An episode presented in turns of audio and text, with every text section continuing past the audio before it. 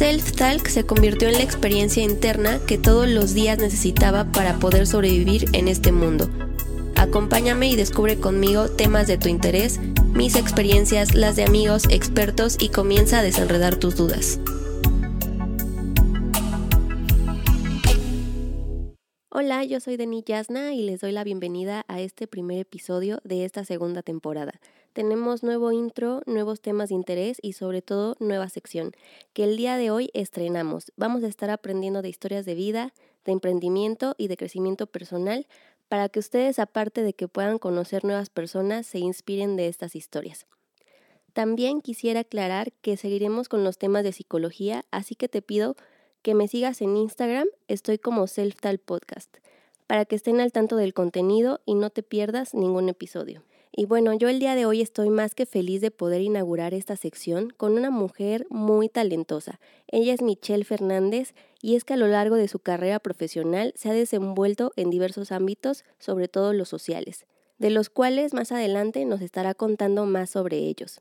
Así que bienvenida Michelle, es un gusto tenerte aquí me gustaría que nos contaras un poco de ti. Yo ya te presenté, pero dinos, ¿quién es Michelle Fernández? Bueno, Michelle Fernández es una, una mujer, una joven emprendedora, puedo decir que ambiciosa y soñadora, que quiere hacer muchísimas cosas de manera personal y, al mismo tiempo en apoyo a la sociedad.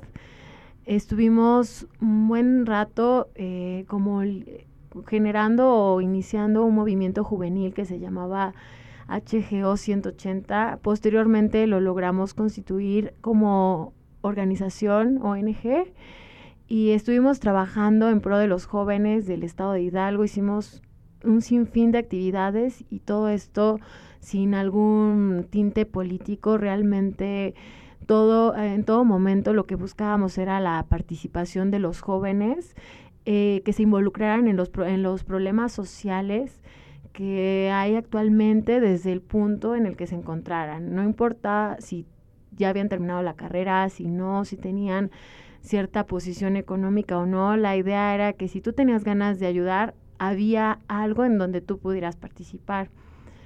Esta asociación la tuvimos que pausar este año y actualmente ya no estamos realizando más actividades. Todo esto por temas de trabajo, temas de recursos, temas de este, de este índole que no nos permitieron continuar adelante, pero la espinita sigue de poder seguir haciendo cosas de este tipo. La verdad, a mí me llena muchísimo de felicidad y bueno, puedo hacer, me, me es muy grato poder aportar mi granito a la sociedad. Esto hablando de la asociación. Por otro lado, me encuentro terminando mi segunda carrera universitaria. La primera fue contaduría y actualmente estamos terminando negocios y comercio internacional. Eh, bueno, es toda una historia muy larga de contar por qué dos carreras que hice casi al mismo tiempo, pero ambas me gustan muchísimo y me encantan. Y además, actualmente me encuentro emprendiendo mi mi empresa propia en lo que es bienes raíces. Me asocié con una marca en toda la parte de comercialización de bienes raíces y hay consultoría para desarrolladores. Esto quiere decir que podemos trabajar los proyectos cuando hay inversionistas que desean construir o tienen terrenos. Bueno, Michelle, ahorita que nos estás contando todo esto, yo creo que para ser quien eres hoy, en muchos casos tiene mucho que ver la influencia de la niñez. Michelle, niña, es algo de lo que quería hacer. Cuéntanos, ¿qué quería hacer de pequeña? Michelle niña fue muy chistosa porque, bueno, fui hija única por un ratote, posteriormente ya llegaron mis hermanitos, pero alrededor de seis años estuve como hija única, nieta primeriza, entonces crecí siendo una niña grande, ¿no? Me, me, reunía con adultos. Y mi juego favorito, a pesar de que tuve las muñecas y tuve lo que le pedía a Santa Claus y a los reyes afortunadamente, era muy feliz jugando al banquito con los billetes de juguete de la papelería. O sea, bailas Barbies. Yo era feliz con esos, con eso, con el dinerito y contando dinero. Entonces yo de chica decía que quería ser banquera. más fui creciendo y me di cuenta que las cajeras no se quedaban con el dinero, entonces cambié de opinión y yo dije que quería ser empresaria. Y de hecho era tan chistoso porque Mitch iba a una fiesta ah, y juntaba los dulces de la piñata y el domingo en la comida familiar le vendía los dulces a todos los tíos, a los abuelitos y ya yo me iba muy contenta con, con mi dinero del fin de semana. Inclusive yo y bueno, me platican mucho y se ríen mucho de mí todavía mis tíos, que en, una Navidad o Reyes, no recuerdo bien, me llegó una fábrica de jabones, mi alegría, y una de chocolates, y bueno, la cosa fue que yo llegué al recalentado con los primos y a todos los puse a hacer jabones, ¿no? Y, al, y después los empaqueté y los salí a vender con las vecinas de mi abuelita. Entonces, esa era yo, o sea, siempre me gustó vender cosas, estar eh, como haciendo, o sea, iba a los, en vacaciones a casa de mi abuelita a hacer galletas, o sea, siempre me gustó eso. Realmente fui creciendo y decía que, o sea, no estaba 100% segura de qué estudiar, pero siempre puedo decir que me vi como teniendo mi negocio, mi empresa, ¿no? Bueno, con eso que nos cuentas, sabemos que nuestros padres tienen una gran influencia. ¿Cómo es que ellos han influido en esta toma de decisiones a lo largo de tu vida? De muchas maneras. Principalmente puedo decir que un suceso que me marcó completamente fue la separación de ellos y que de ahí en adelante mi vida giró un tanto, ¿no? Yo era una niña completamente de casa, que no salía y que, y que dependía al 100% de papá y mamá. Y que me llevaran, que me recogieran, todo completamente. Y, y en ese inter, cuando se separan, yo estaba a punto de tomar la decisión de qué carrera hacer. Yo no me había preocupado por la universidad porque yo tenía entendido que iba a ir a determinada universidad y de repente todo eso se rompió, cayó y no iba a funcionar de esa forma. Entonces, de forma independiente tuve que ver cómo salir adelante y cómo intentar realizar lo que yo quería o lo que yo iba planeando. Y en ese mismo lapso de crisis, de caos, de no sé cómo llamarlo, mi mamá en algún punto se sentó con mis hermanos y conmigo y nos, nos hizo reflexionar, nos dijo que pues teníamos de dos opciones. Una era sentarnos y llorar y preguntarnos por qué nosotros y, y la, la otra era realmente cada quien tomar su papel y seguir adelante y hacer lo que cada uno tenía que hacer para, para sobresalir en lo que queríamos. Y así lo hicimos, o sea, yo comencé a vender cosas para igual apoyarle un poco a mi mamá en el, en el, en el inter, en, la, en lo que ella se acomodaba, echarle ganas en la universidad. De hecho, ahí tomé una decisión precipitada y, elegí otra carrera un poco confundida en que era muy buena en química y decidí estudiar ingeniería química en alimentos porque quería hacer mi marca de alimentos y quería exportar y bueno, traía un plan, pero después me di cuenta que mi onda no era por la química pero todo se dio como en ese, en ese lapso. Mi mamá todo tiempo, nos, en todo momento nos apoyó. Y bueno, mm, en grandes rasgos, eso.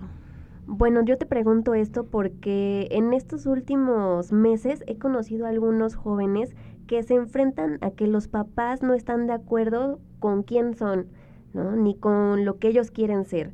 ¿Qué les dirías a ambos? Les diría que se sienten en un lugar solo y tranquilo y reflexionen de qué es lo que realmente ellos quieren y sueñen. Y después de eso empiecen a aterrizar bien cómo lo podrían lograr, que sea algo tangible, que ese sueño lo vayan aterrizando en metas pequeñas y que no y que ese sueño o esas metas no las cambien por complacer a los demás que sean tercos para lo bueno, que, que realmente luchen. Si creen que eso es lo que quieren, háganlo porque si no, no van a ser felices. De hecho, así fue como yo llegué a mi segunda carrera. Todo el mundo me decía que estaba loca, que cómo iba a hacer dos carreras al mismo tiempo, que primero hiciera una y después hiciera otra. Y bueno, ahorita estoy terminando la segunda a menos de un año de haber terminado la primera carrera. No fue fácil, lo sé, pero realmente es muy satisfactorio y me encuentro muy contenta de haberlo logrado. Ok, entonces tú crees que la terquedad, el esforzarte todos los días para alcanzar eso, aunque tus papás, por ejemplo, ¿no? en el caso de estos chicos, aunque tus papás eh, no quieran que sigas ese sueño, tú dices que la terquedad y el seguir insistiendo es como lo principal para que pues alcances ese sueño. Sí, pero la terquedad en lo bueno. Y como digo, en lo bueno hay que ser realistas, no, no hay que cerrarnos en decir, es que yo canto hermoso y quiero ser cantante y artista y famosa. Y si en realidad te estás dando cuenta que no cantas hermoso, que hay que ser realistas un tanto, ¿no? Pero si estás seguro que puedes ir contra todo para alcanzar tu sueño y que tú puedes hacerlo, no que vas a estar esperando a que ser terca y que al mismo tiempo tus papás te resuelvan el problema ya que estés adentro, no tendría caso. Uno tiene que estar consciente de que todo, toda acción va a tener una consecuencia y la tenemos que analizar para que estemos conscientes que esa consecuencia sea buena o sea mala, la tengamos, la vamos a enfrentar nosotros. Es bueno, aparte de, tus padres, existen otras personas u otra persona que de alguna forma eh, es una fuente de inspiración o pues también le, le decimos o ejemplo a seguir. Híjole, yo tengo varias en mi vida. primero que nada, mi mamá, ¿no? O sea, ella me dio el ejemplo de ser fuerte, de salir adelante, de luchar y que se puede sin importar las circunstancias en las que te encuentres y en la etapa de tu vida en la que estés. O sea, siempre se puede salir adelante. Otra persona que me marcó completamente mi vida fue Tracy. La, ella fue mi mamá adoptiva en el intercambio. Yo estuve haciendo un intercambio en Taiwán ella es una empresaria que me, me, me marcó muchísimo verla al teléfono con dos teléfonos, hablando en uno japonés, en otro inglés, en otro conmigo, en otro idioma y haciendo negocios, atendiendo a su niño, o sea, me marcó muchísimo y dije, wow, o sea, sí se puede, no es fácil, pero sí se puede porque su historia de ella igual fue muy interesante. Ella fue pobre y actualmente, bueno, exporta productos para Disney, entonces nunca digamos que no es imposible y al mismo tiempo también tengo ciertas personas que puedo agradecer, que llamo amigos, que son jóvenes o adultos más grandes que yo, en su caso la mayoría, pero son personas de bien, trabajadoras, algunos empresarios, algunos que están en organizaciones y que me gusta platicar con ellos y me gusta rodearme de ellos porque sé que me aportan algo bueno en mi vida.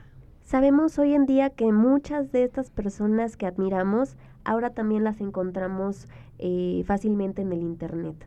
¿Cómo ves tú esta época que estamos viviendo con tanta tecnología, algunos le dicen que es una maldición, otros le dicen que es una bendición y también dicen que hay tanta información y poca acción. ¿Tú qué piensas acerca de eso comparándolo con tu generación a la pues a las generaciones de ahorita? Esta es buena pregunta. Tiene sus cosas buenas y sus cosas malas como todo. Me encanta que tengamos tanta información a la mano, pero lo negativo de esto es que la información que llega no, eh, no sabemos si es buena o mala. O sea, uno mismo tiene que aprender a discernirla. Buena porque me encanta hoy en la tarde comiendo en lo que comía, o sea, me me aventé unos episodios de otro podcast, a lo mejor en esta comida aprendí algo de finanzas y la próxima puedo aprender algo más de inteligencia emocional, entonces eso está padrísimo, ¿no? Pero ¿qué veo de malo? Que, bueno, muchos queremos o idolatramos algún estilo de vida que se ve en redes sociales, digamos Instagram, y que muchas veces ese estilo de vida que se ve ni siquiera es real para esa misma persona, ¿no? Y ahora todos sueñan o van detrás de una felicidad falsa porque no, a mi consideración ser feliz no, no es estar sonriendo todo el tiempo, sino realmente es estar a gusto con las personas que están y estar haciendo lo que a uno le, le satisface, pero en el entendido de que en ese inter va a haber cosas padres y buenas y también va a haber cosas difíciles. Pero bueno, eso es lo que yo veo como pro y contra y hay que saber aprovechar esa información y tomarla como un arma positiva. Sé que también tienes hermanos y eh, están viviendo ahorita esta experiencia universitaria. Así que, ¿cómo crees que has influenciado para la toma de decisiones de alguno de ellos? ¿Y cómo crees que ellos te ven a ti? Considero que sí los he, he, podido influenciar de una forma positiva porque mi hermano, el que sigue, ya está en su universidad, está estudiando lo que él quiso y está lejos de todos nosotros. O sea, no se, no se vino a Pachuca como lo hice yo y no por venirse conmigo, sino que él se fue a donde consideraba que su carrera estaba mejor. Por otro lado, me encanta que los dos digan que quieren salir a viajar, que quieren hacer un intercambio como en su momento yo lo hice. Yo tuve una etapa donde estuve trabajando como voluntaria en una organización internacional y realicé varios proyectos en el extranjero. Estuve en Taiwán, estuve en Brasil, estuve en Chile, estuvimos en Colombia y ellos se llenaron un poco de esta energía y esta actitud de sí se puede, hay que ahorrar, hay que trabajar, hay que luchar por lo que queremos. Y bueno, espero que que ellos sigan trabajando por sus sueños. ¿Qué crees que necesitan los jóvenes de ahora para lograr alcanzar sus sueños? ¿Personas que los inspiren todos los días como tú inspiras a tus hermanos? No, yo creo que lo que necesitan son ganas y acción. Porque muchas veces se quedan en el sueño, se quedan en las ganas, pero no hacen una acción. Entonces, si realmente lo quieren, anótelo y, asegúrense de que día a día lo que hagan los lleve aunque sea un poquito más cerca de su meta. Porque si dicen que quieren ser millonarios, pero se levantan a las 12 del día y, después desayunan o se van a, a comer y no hacen nada productivo y después se van de fiesta, pues no sé en qué momento van a empezar a generar los 10 pesos para ir acumulando los millones que quieren. Compártenos, Mitch, algo que siempre le digas a tus hermanos. ¿Qué les digo? Que, que hagan lo que les gusta, que luchen por sus sueños y que no hay imposibles. Ahorita que nos cuentas todas estas experiencias que has tenido fuera del país, sé que has tenido mucho acercamiento también con muchos jóvenes, adolescentes. ¿Cómo fue eso? ¿Cómo fue ese choque cultural eh, de estar aquí en México? Obviamente los chicos son muy diferentes a otro país. ¿Cómo fue? El choque cultural fue muy interesante porque además mi primera experiencia internacional sola fue cuando tenía 18 en Taiwán. Estamos hablando de una cultura asiática completamente muy distinta a la que tenemos en México y trabajé en una escuela primaria y el estilo de trabajar con los maestros es muy distinta a cuando llegué a hacer algunos proyectos aquí en, en Hidalgo, con las escuelas primarias, realmente la educación está muy bien valorada en Asia, a diferencia de, de México los niños son muy disciplinados. De hecho, yo me di cuenta que no es que sean superdotados como muchos dicen, ¿no? Realmente es que son muy disciplinados. Cuando es temporada de exámenes, es ciudad muerta, ¿eh? Nadie sale hablando de primarias, secundarias, prepas y universidades. Nadie sale, se encierran a estudiar. Así sea la fiesta del siglo, no salen, estudian. Esa es una parte que me marcó, de ahí el respeto, o sea, que tengan tan presentes los valores en, ese, en esa zona es, es muy valorado todavía, como redundando la palabra, pero son muy importantes los valores, el respeto a tus mayores, a tus profesores, al medio ambiente, o sea, no tirar basura, todo este, este sistema considero que es lo que los posiciona en un lugar más alto en el que a lo mejor nos encontramos en este momento.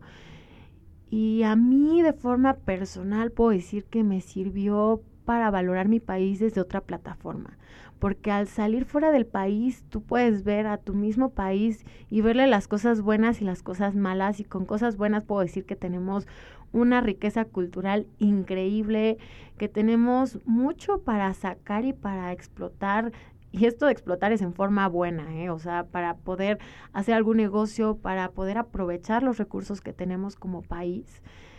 Y como cosas negativas, pues sí, esta situación de la, de la educación, de, de la constancia, de la disciplina, que creo que nos hace mucha falta. Con todo esto que nos cuentas, ¿cómo fue regresar a México con todas estas ideas? O sea, ¿estas ideas llegaron ya estando aquí en México o lo pensaste estando allá? Reflexionando todo esto? Lo pensé en los dos lugares, lo pensé allá y acá terminé de pulir mis ideas. Regresé súper empoderada, creyendo que podía con todo y contra todo, y fue de hecho lo que me motivó a iniciar el movimiento juvenil y hacer la asociación y trabajé con muchísimos jóvenes de aquí del estado que estoy súper contenta de haber podido conocer y esperando haber dejado un pequeño granito de arena. Hicimos gran número de actividades de distintas índoles y en beneficio social completamente.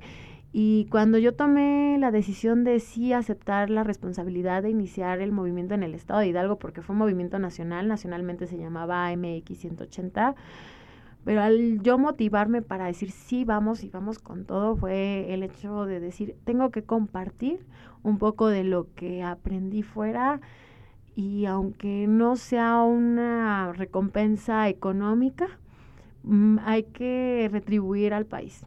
¿Puedes contarnos un poco más cómo llega HGO 180? ¿Con quién lo inicias?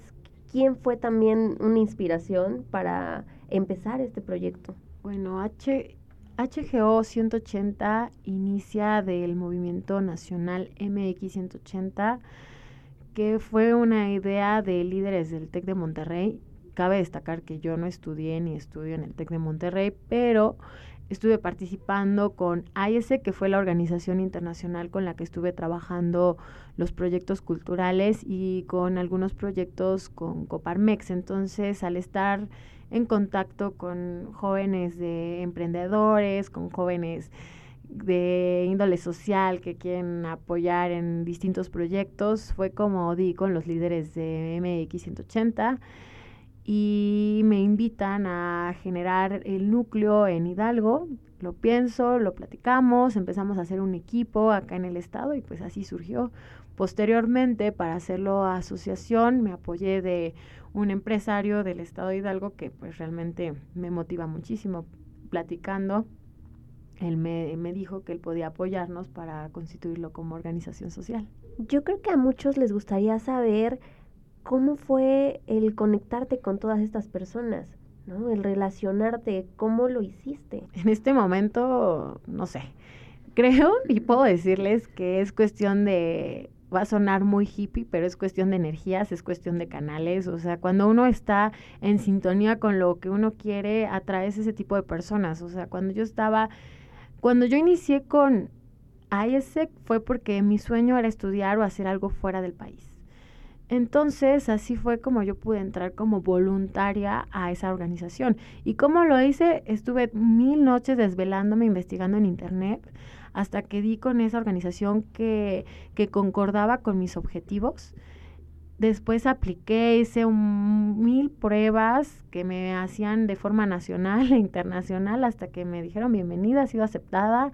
De ahí apliqué para mi primer proyecto en el extranjero que fue el de Taiwán y de ahí agarré vuelo para hacer más proyectos dentro de esta organización y al, estar ahí, pues conocí muchos chicos que traían la chispa viajera, que conocían muchas más partes del mundo, que estudiaban y trabajaban y tenían mil cosas que me, a mí se me hacían muy interesantes y dije, wow, eso yo quiero hacer también. Y, y empecé a rodearme de esta gente y empecé a hacer lo mismo.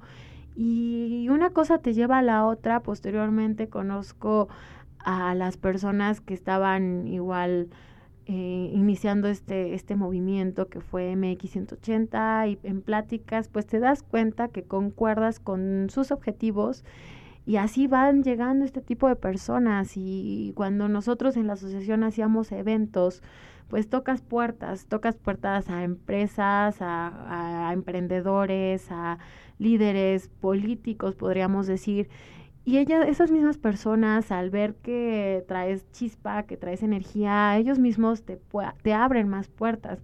Pero sí es mucho de uno estar trabajando y haciendo lo que uno quiere y por lo menos cree que es lo mejor o es correcto. ¿En algún momento de estas relaciones públicas que hacías te dio miedo? ¿Pensaste en algún momento, no, no, no, esto no, porque mejor no me acerco, él es muy importante, llegó a pasar eso, a lo mejor hubo alguna persona que te arrepientes de no haberle hablado. afortunadamente puedo decir que no me arrepiento de no hablarle a nadie porque aún temblando y con las manos frías, las primeras llamadas que yo hacía para acercarme a gente que me resultaba muy imponente, lo logré hacer. Realmente creo que en mi cabeza ensayaba yo el diálogo de qué quería decirles para que no se me barrieran tanto las palabras, porque ya nerviosa dices, ay, ¿qué voy a hacer, no? Pero al final lo hice con el miedo y todo lo hice y actualmente algunos de ellos los veo con frecuencia y pudimos inclusive tener alguna relación más, más fuera de lo laboral, más con amistad. Ok, podríamos decir que todas estas experiencias que nos estás contando fue parte fundamental para elegir tus dos carreras. No, porque a estas personas las conocí ya en el Inter, yo ya estaba estudiando, o sea, todo esto de las asociaciones, del movimiento juvenil, de todo lo hice a la par que llevé mis carreras. Realmente yo me volví loca por un tiempo porque en la mañana iba a una escuela, después corría a la oficina a ver cómo iba lo de la asociación y luego corría en la tarde noche para para ir a la escuela. Realmente ahí sí batallé con mis horarios de comida, no tenía. Pero aprendí muchísimo y conocí a gente increíble, así que puedo decirles que todo merece un sacrificio. Ahora estoy un poquito más relajada en cuestión de las escuelas porque ya estoy terminando la última pero de todo es aprendizaje, todo es aprendizaje completamente. Bueno, y a todo esto yo, bueno, quisiera preguntarte, ¿qué opinas acerca de la importancia de elegir una carrera profesional? Hay muchos empresarios, hay muchas personas muy importantes que tal vez no tienen una carrera profesional.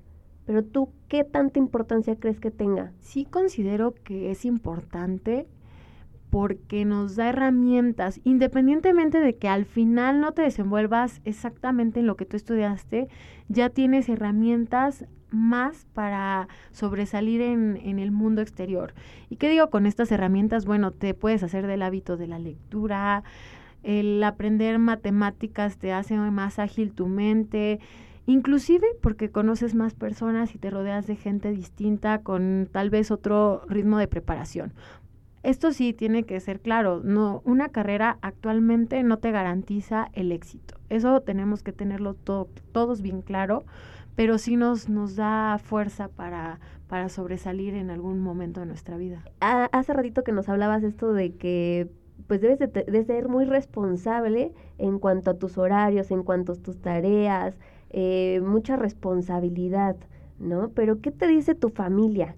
¿Qué te dijo tu familia cuando dijiste, no, pues me voy a aventar estas dos carreras y pues a ver cómo la hacemos? De hecho, mi segunda carrera fue un capricho mío porque todos mis profesores de la otra carrera, mi mamá, conocidos me decían, no, o sea, primero termina una y ya después vas por la otra. Y por un año lo estuve pensando y hasta que dije, no, ¿por qué no? A ver, voy a ver, voy a investigar. Fui a la escuela que me llamó la atención en su momento, que antes ya la había visto como candidata y que yo quería estudiar en esa escuela desde mucho antes, pero como no estaba en Hidalgo no me fue posible accesar a ella. Y investigué, realmente primero me resultó una escuela muy cara que no podía pagar y después me di cuenta que era candidata a una beca y que aún con esa beca no la podía pagar y me vieron, me entrevistaron en la universidad, vieron lo que llevaba de antecedentes entre la organización, entre los proyectos sociales y las calificaciones de la otra escuela, de la preparatoria, y dijeron, bueno, tú puedes ser candidata a la beca más grande de la universidad, pero tienes que pasar todos estos filtros. ¿Estás de acuerdo? Y dije que sí. Total, no perdía nada en, en intentarlo. Y lo intenté, pasé los filtros y me llegó mi carta de felicitaciones que había ganado esa beca. Realmente yo estaba muy contenta y ya llegué a decirle a mi mamá que ya estaba inscrita en la universidad, porque ya me había inscrito yo, ya había pagado y que la iba a sacar adelante porque le platiqué cómo iban a estar mis horarios.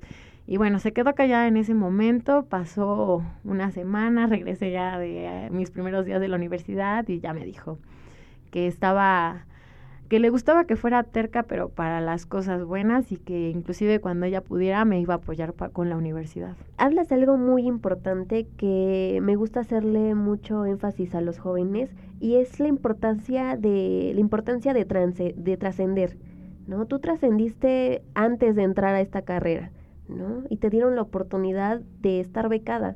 Entonces, ¿qué, qué tan importante crees que es trascender antes de entrar a una carrera universitaria? Bueno, sí, trascender ya más a hacer cosas distintas a lo que normalmente hace algún chico en la preparatoria o en la secundaria o inclusive ya en la universidad, sí es importante.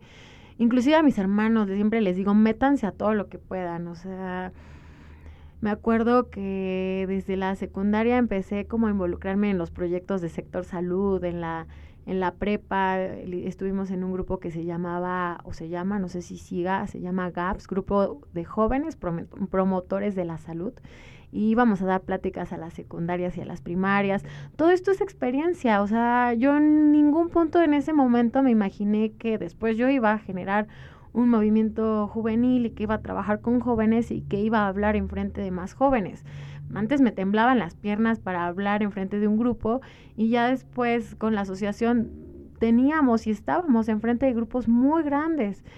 Y digo, no me lo imaginé y todo eso fueron herramientas para un futuro y un futuro que no fue tan lejano, porque te estoy hablando que de la preparatoria a la universidad, en el punto en el que inicié el movimiento, pues ya habrán sido mucho, por mucho unos tres, cuatro años, y eso exagerando. Bueno, Mitch, hemos estado platicando a lo largo de, esta entrevista de muchos proyectos que tienes, de, muchos, de muchas experiencias de las cuales eh, te han hecho crecer como persona, pero también yo quisiera que nos contaras un poco acerca de, del emprendimiento, ¿no? Sé que eres una persona que ha emprendido en, en otros ámbitos y quisiera saber si te has enfrentado a un momento difícil el cual consideres fracaso. No creo que algo de lo que me haya sucedido en este proceso sea un fracaso porque hay que aprender de los errores y hay que tomarlo como lección y salir adelante. Pero sí te podría compartir que hace más de un año eh, intenté emprender un negocio de, de ice roll, del helado como algunos lo conocen, el helado que se hace en el momento en las planchas. Y bueno, el concepto estaba súper cool, todo iba muy bien, pero no, no, no me di cuenta o no puse tanta atención en el contrato de renta y al final tuvimos que dejar el lugar porque nos estaban subiendo demasiado la renta y ya no nos era costeable.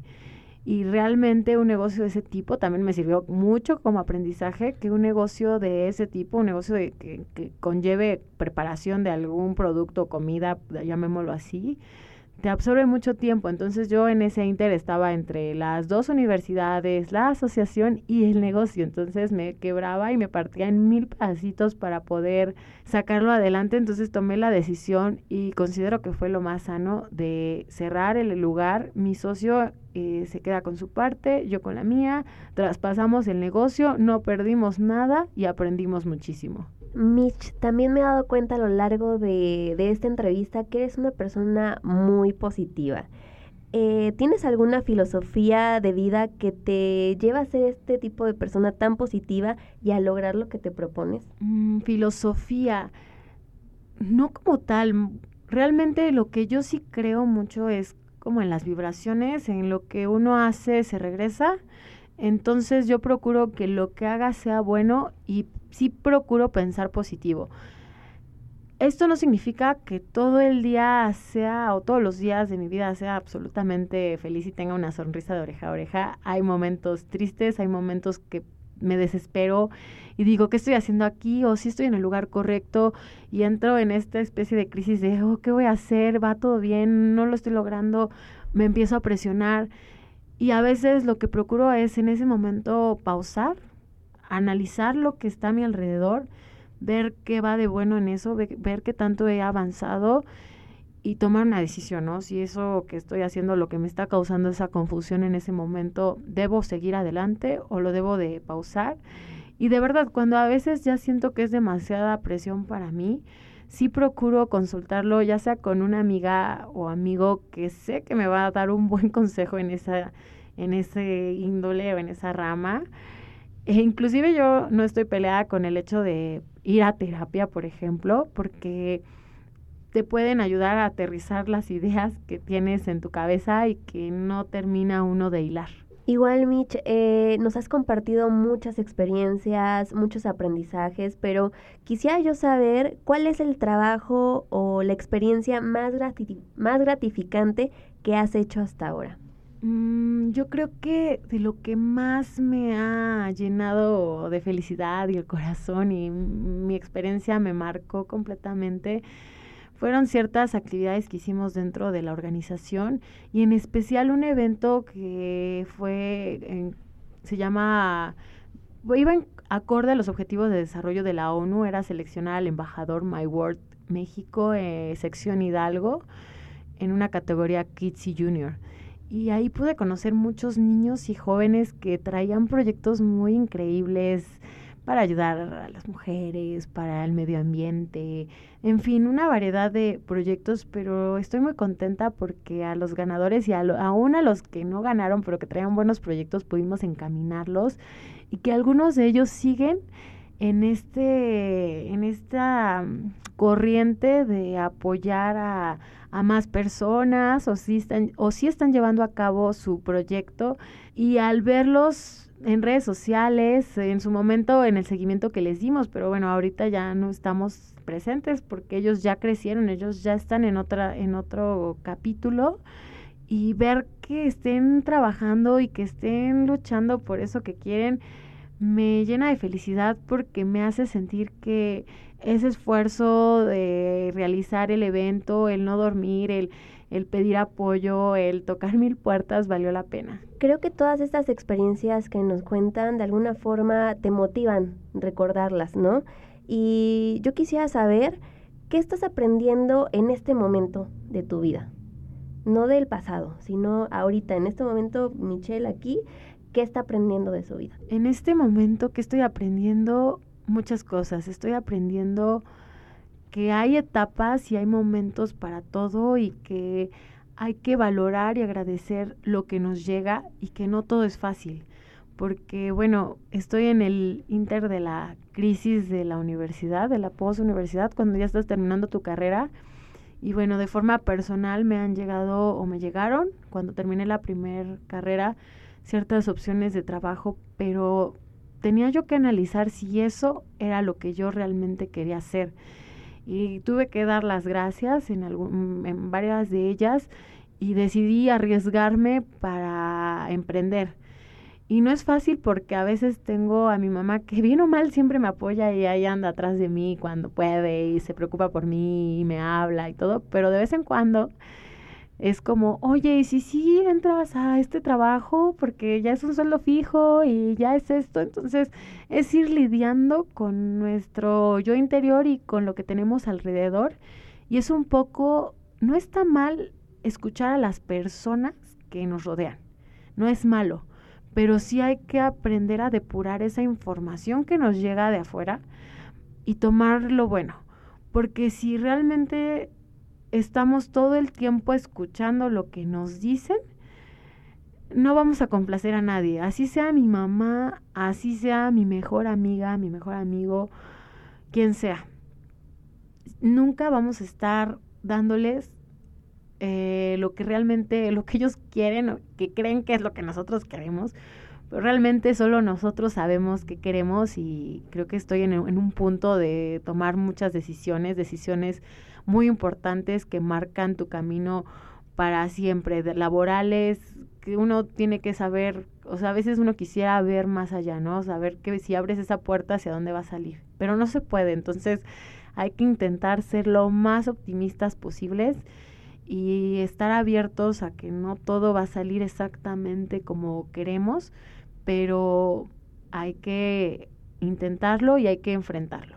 Yo sé que tienes muchos planes, mucha, muchos proyectos y siempre que te veo siempre hay algo nuevo, pero cuéntanos por lo menos un plan próximo hacia grandes rasgos. ¿Qué es lo que viene? ¿Qué es lo que viene? Bueno, actualmente estoy dándole con todo a este proyecto de bienes raíces. En parte de ventas ya estoy trabajando con una marca, en parte eh, independiente todo lo de consultorías para desarrollos y desarrolladores, ahí es todo, es en donde logro englobar todo lo que estudié eh, para llevarles la parte legal, la parte contable, eh, se arman carpetas, estrategias de negocio, diseños de marca, todo completamente en esa parte de la consultoría. Y además eh, pienso llevar de la mano esto con el proyecto de construcción. Vamos a empezar a, a realizar eh, cierto tipo de obra, obviamente toda ubicada o enfocada a lo que son las casas. Vamos a comenzar, el, bueno, el plan es comenzar con casas económicas, casas de interés social y poco a poco pues ir creciendo, ir invirtiendo y digo paso a pasito, pero a grandes rasgos eso es lo que lo que viene para para este año. ¿Cómo finalizas el año? en este aspecto eh, personal, familiar, emocional, ¿Cómo se termina 2019 para ti? Uy, 2019 se termina con un bonche de emociones y de oportunidades. Estoy, como te lo comenté hace un rato, en un punto de toma de decisiones muy interesante, desde la parte personal, en el, en el hecho de cómo pienso seguir, si soltera, si en una relación, qué espero en ese sentido a, largo plazo. Por otro lado, cómo pienso conjugar eso con mi, mi ámbito laboral porque realmente estoy 100% consciente de que me quiero realizar como, como profesionista, que quiero ser empresaria como lo soñé de niña. Entonces estoy en ese inter de tomar decisiones, de cerrar ciclos, porque estoy terminando mi ciclo universitario. Este diciembre completo ya termino lo que es mi segunda carrera y eso me llena completamente de felicidad. Tengo que analizar eh, que sigue en cuestión académica, analizar también, hacer una planeación muy profunda del proyecto empresarial en lo que son bienes raíces para plasmar mis objetivos para el 2020 objetivos igual en cómo programar mis tiempos porque estoy muy consciente de que sí quiero trabajar pero no quiero estar esclavizada a mi trabajo entonces quiero programar pues algunas saliditas por ahí para conocer algún país nuevo. Quiero hacer muchísimas cosas, entonces estamos en, en, esta, en esta postura de aterrizar y planear. Perfecto, Mitch. Esto me lleva a la siguiente pregunta y ¿cómo ves a Michelle Fernández en cinco años? En cinco años espero ya estar con la cuestión profesional muy consolidada y posiblemente eh, en cuestión personal estaría, estoy analizando, pero posiblemente sí ya estar eh, con alguien, eh, con algún compañero de vida, no sé de qué forma, pero podría ser ya estar compartiendo con él mi, mi, futuro, ¿no? Si no llega esta persona, eh, simplemente pues muy feliz viajando por el mundo, trabajando y, y constantemente reinventándonos y luchando por, por todo eso que me llegue a la mente y que vea que es realizable. Y bueno, ya estamos llegando al final de esto y ahora que hemos conocido un poco más de ti y de tus intereses, te traigo una dinámica. Te voy a mencionar unas palabras y tú me dices lo primero que se te venga a la mente. Tu familia. Mi centro de amor y de confort y de paz. Michelle Fernández. Mujer luchadora, soñadora e intrépida. Responsabilidad. Reacción y consecuencia de tus acciones. TEDx Palmitas. Un evento de mucho aprendizaje en el que participé. Brasil. Mucha diversión, buena comida y muchos amigos. Muchas gracias Michelle. Igual quisiera que nos compartieras un consejo que le quieras dar a alguien que está a punto de iniciar algún proyecto o que esté a punto de tomar una decisión importante en su vida. ¿Qué le dirías tú? Que lo piense muy bien antes de empezarlo y que si está seguro vaya y lo haga con todo. Y por último, Michelle, por favor, compártenos tus redes sociales para que las personas te sigan y te conozcan más. Me encuentran en Instagram como Michelle Fernández en Facebook igual como Michelle Fernández. Y bueno, esas son las redes que manejo en este momento. Así que igual mi correo electrónico michelle.ftrejo.gmail.com Con esto cerramos este episodio. Yo te agradezco mucho, Michelle, por estar aquí, por tu tiempo y por compartirnos parte de tu vida. Es para mí un verdadero placer poder estar hoy contigo y para los que nos están escuchando les agradezco por llegar hasta aquí y les pido que vayan al Instagram de Self Talk y nos dejen un comentario sobre la entrevista de hoy. No se olviden de seguirme y compartir el contenido en Facebook y en Instagram. Una vez más, yo soy Deni Yasna y les deseo que tengan un hermoso día, tarde o noche. Un abrazo de donde estoy, para donde estás. Hasta pronto. Ansiedades, miedos y demás afecciones, Self-Talk, la charla interna que necesitas.